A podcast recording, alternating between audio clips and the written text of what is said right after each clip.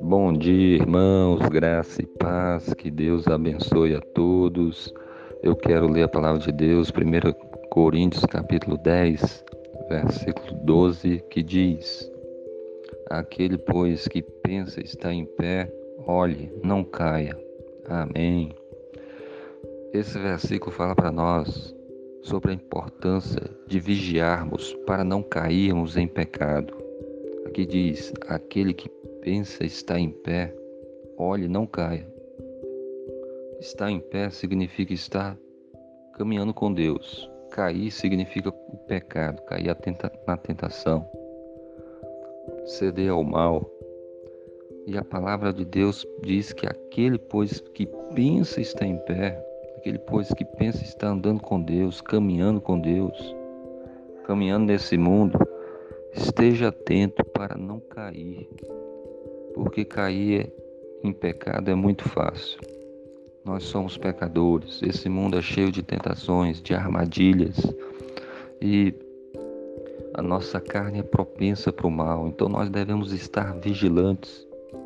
Pecar contra Deus é algo gravíssimo, traz consequências, atrapalha a nossa comunhão com Deus. Então nós precisamos estar vigilantes para não cair em pecado.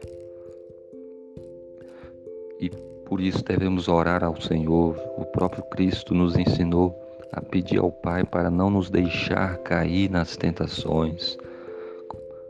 Provavelmente você vai ser tentado nesse dia, tentado a falar, a pensar e agir contra a palavra de Deus, pecar contra Deus.